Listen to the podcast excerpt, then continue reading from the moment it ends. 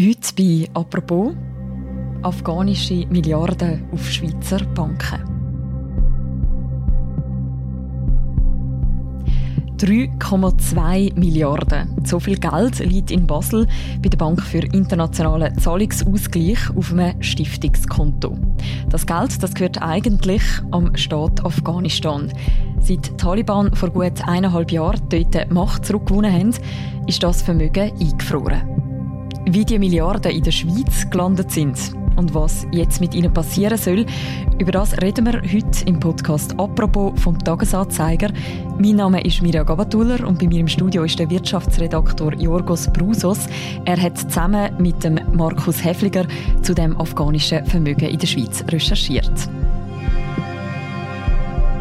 Hallo Jorgos. Hallo Mirja.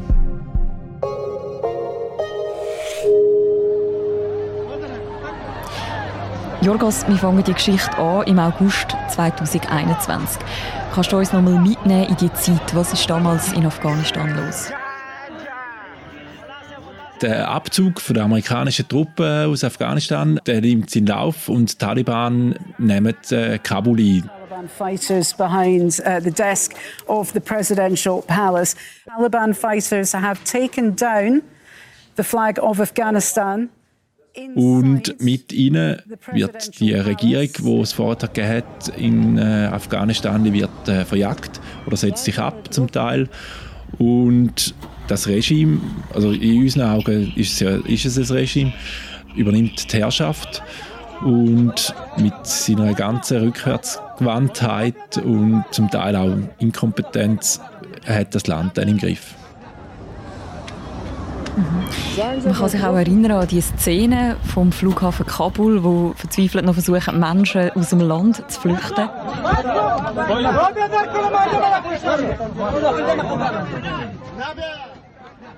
Vor dem Hintergrund von diesen Ereignis passiert bei der amerikanischen Zentralbank ein Entscheid.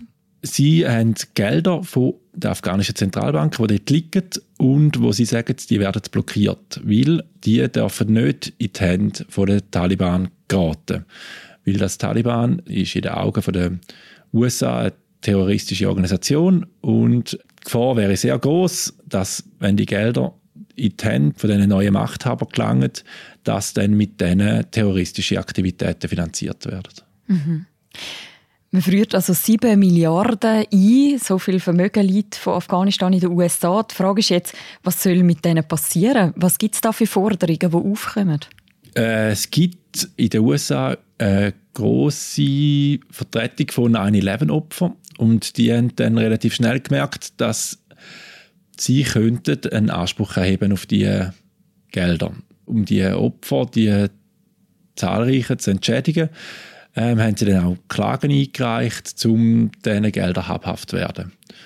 Und die US-Regierung hat dann aber ähm, relativ schnell mal klargestellt, dass das nicht Gelder sind, wo der Taliban gehören, sondern das sind Gelder, die Afghanistan gehören. Und darum sollen die blockiert werden. Ja, und dann hat man müssen einen Weg finden, wie dass man das am gescheitsten macht. Mhm.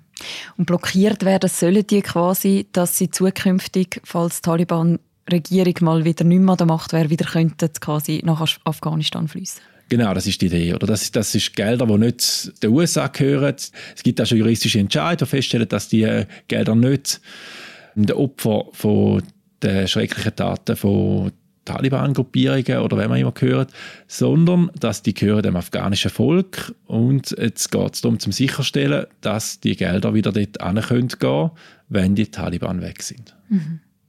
Man muss also einen Weg finden, um die Gelder zu blockieren. An dieser Stelle setzt jetzt eure Recherchen ein, von dir und von Markus Hefliger. Im Herbst 2021 kommt nämlich eine Anfrage aus den USA in der Schweiz an. Was steht dort drin? Die Anfrage, bei der geht es darum, um herauszufinden, ob die Schweiz nicht könnte helfen um da einen Weg zu finden, die Gelder in Sicherheit zu bringen vor möglichen Ansprüchen in den USA. Und dazu, dafür zu sorgen, dass die Gelder auch eben so lange können quasi sicher aufbewahrt werden, bis die Taliban weg sind und aber auch sicherzustellen, dass die Taliban nicht an die Gelder rankommen. Also es sind verschiedene Ideen, die da mitschwingen.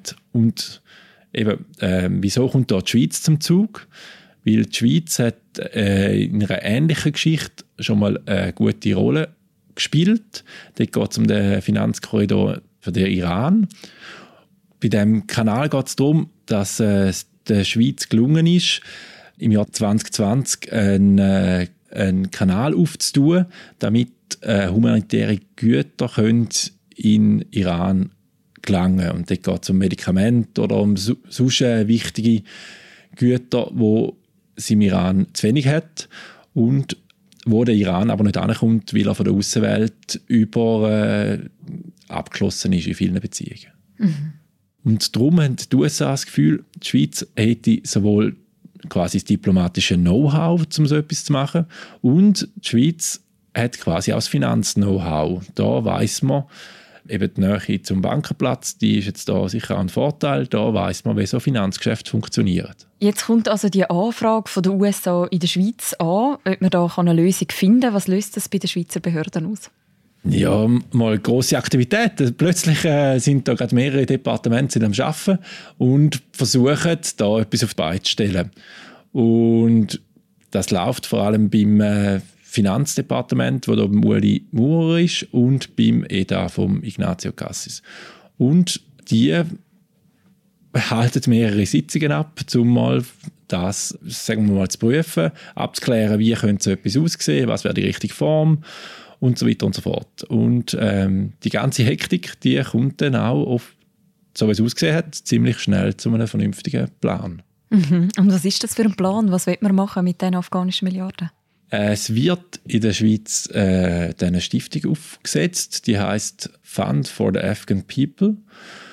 Die hat ihren Sitz in Genf und in dieser Stiftung haben dann zwei Vertreter vom Exil Afghanistan einen Sitz, plus ein Vertreter aus Amerika und eine Schweizer Diplomatin. Mhm. Und das Geld, das kommt ja zu der Bank für internationalen Zahlungsausgleich die hat den Sitz in Basel. Was ist das für eine Institution? Genau, das ist interessant, weil nämlich die, ähm, sagen wir, die Stiftung, ähm, die sitzt zwar in Genf, aber das Geld zu einer ähm, Geschäftsbank tun, ist dann wahrscheinlich auch ein bisschen heikel. Und darum kommt dann eben die Bank für internationalen Zahlungsverkehr zum Zug. Und das ist wie, äh, das ist eigentlich äh, man sagt immer so die Notenbank von den Notenbanken. Also es ist eine Institution, wo so ein bisschen der Austausch zwischen den Notenbanken äh, gewährleistet, so ein bisschen als Think Tank dient und halt auch so der internationale Geldfluss koordiniert. Und weil die halt äh, sehr neutral ist in dem Sinn, oder? Das ist wie einfach eine unabhängige internationale Organisation, wird dort das Konto eröffnet und die Gelder dort eingezahlt. Mhm. Und die sitzen, glaube ich, auch in einem recht wüsten Gebäude in, in Basel. Also ich glaube, wer mal durch Basel geht, der erkennt sehr schnell, oder, oder die Basler, ich glaube, jeder Basler kennt das. Und ähm, es ist gerade beim Bahnhof um die Ecke ein sehr ganz markantes Gebäude, das sehr auffällig ist. Genau. Mhm. In dieser Institution wird jetzt also das Konto eröffnet für die Stiftung, die heißt Fund for the Afghan People. Du hast gesagt, es kümmern sich zwei Exil-Afghanen, eine Schweizer Diplomatin und ein amerikanischer Regierungsvertreter um das Geld. Was passiert denn jetzt konkret mit diesen Stiftungsgeldern? Was wird man mit denen machen? Also im Moment passiert eben noch sehr wenig, oder? Das ist auch ein bisschen Kritik, die transportiert wird von verschiedenen NGOs, die sagen, das kann nicht sein. Es gibt eine gewaltige Hungersnot in Afghanistan. Äh, es kann nicht sein, dass in der Schweiz 3,2 Milliarden Franken rumliegen und die Leute dort verhungern und äh, wir machen nichts. Jetzt muss endlich mal etwas passieren mit dem Geld. Weil es ist tatsächlich so, mit dem Geld passiert im Moment nichts. Es wirft Zinsen ab, stolze Zinsen, das sind mehrere Millionen Franken, die da schon angefallen sind. Aber der Stiftungszweck ist sehr eng gefasst. Und zwar geht es bei dem Stiftungszweck darum, dass das Geld nur darf eingesetzt werden für quasi Aufgaben, wo eine Notenbank auch würde erfüllen, weil es sind nach wie vor Notenbankgelder. Also eben, sei es den Zahlungsverkehr gewährleisten, sei es ähm, neue Banknoten beschaffen, sei es allenfalls für ähm, Schulden von Afghanistan im Ausland aufzukommen. Das sind quasi so typische Zwecke, die jetzt diskutiert werden. Weil, und ich glaube, es geht eindeutig aus diesen ganzen Unterlagen raus, wo man kann einschauen kann, zu dieser Stiftung, wo, wo eben auch sehr viel öffentlich ist von dieser dass man unbedingt will vermeiden ist, dass das Geld in irgendeiner Form den Taliban nützt. Mhm. Die Forderung nach humanitärer Hilfe die hat ja durchaus einen Hintergrund. Wie geht es denn Afghanistan eineinhalb Jahre, nachdem die Taliban das Land zurückerobert haben, wirtschaftlich? Wie ist die Lage der Bevölkerung? Ja, die Lage ist katastrophal. Mehrere internationale Organisationen rufen auf, dass äh, man unbedingt in diesem Land helfen muss. 22 Millionen Menschen dort äh, leiden oder drohen an Hunger zu leiden. Und das ist die Hälfte der Bevölkerung. Ähm, seit der Machtübernahme durch die Taliban vor anderthalb Jahren hat sich die Lage verschlechtert.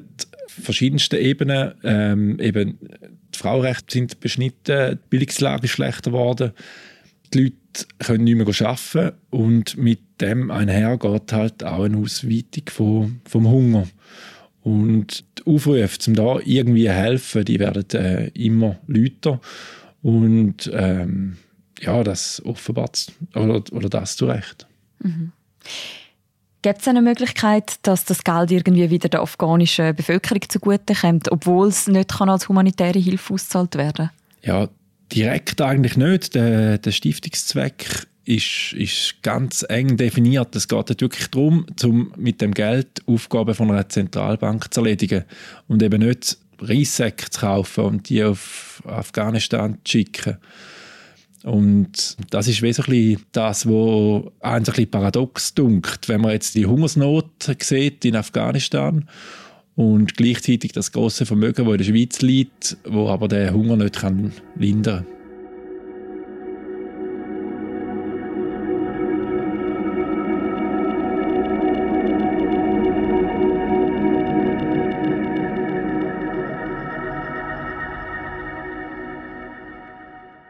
Nur kurz bevor es gerade weitergeht. Hinter «Apropos» steckt die Redaktion vom Tagesanzeiger und von der Media. Unsere Journalistinnen und Journalisten diskutieren Tag für Tag, welche Themen wichtig sind, recherchieren Hintergründe, gehen in die Tiefe und bereiten News so auf, dass sie bei euch ankommen.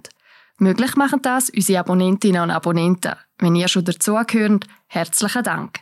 Wer noch kein Abo hat, aber unsere Arbeit möchte unterstützen, alle Infos finden ihr auf tagiabo.ch.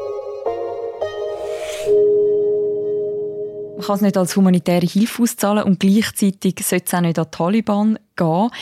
Gibt es eine Möglichkeit, wie, wie man das Geld quasi wieder könnte zurückgeben könnte? Ja, ich glaube, der Stiftungsrat, der ist jetzt wirklich also im Hirn, oder? Was, was kann man mit dem machen? Sie haben uns jetzt auch noch nicht irgendwie gross in die Karten blicken lassen, was da kommt, aber ja, es soll möglichst bald sollen da irgendwelche konkreten Projekte kommen. Also wir, wir wollen liefern, hat die Diplomatin uns gesagt, Baumann. Und das ist äh, soweit glaubhaft. Ich glaube, der Druck ist auch da, dass da etwas kommt.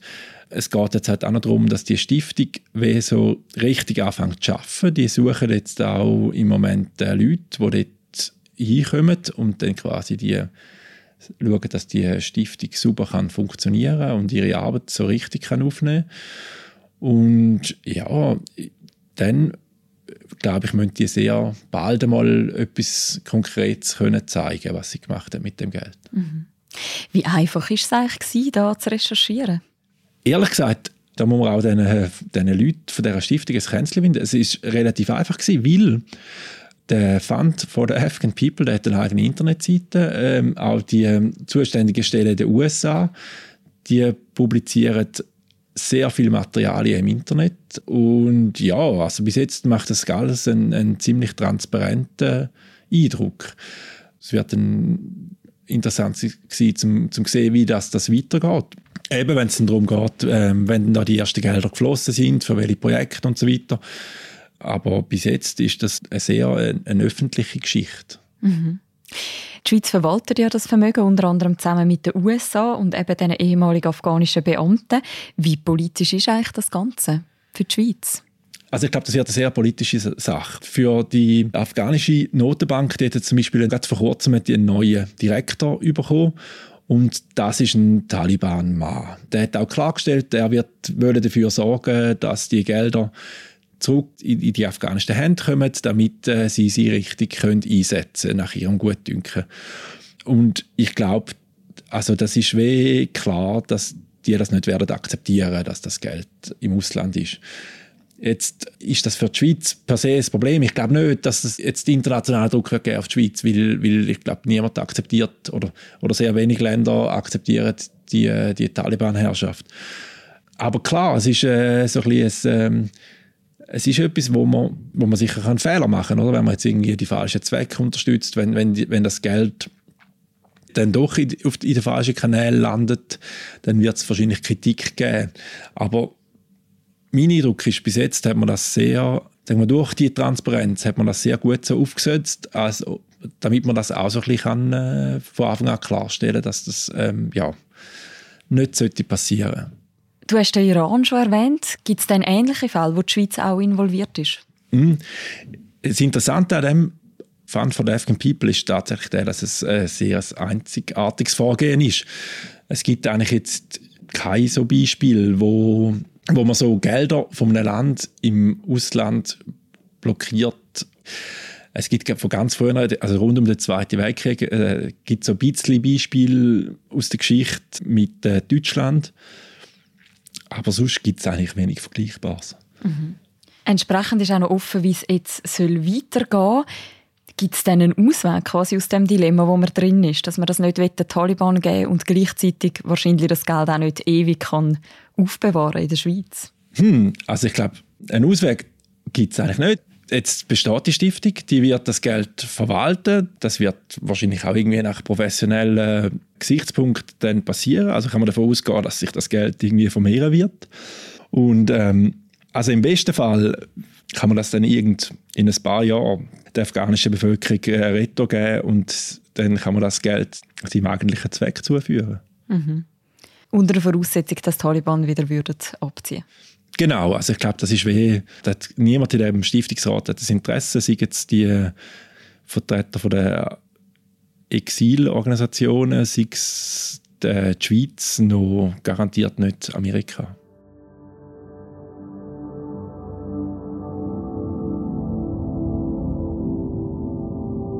Danke vielmals, Jorgos, für das Gespräch.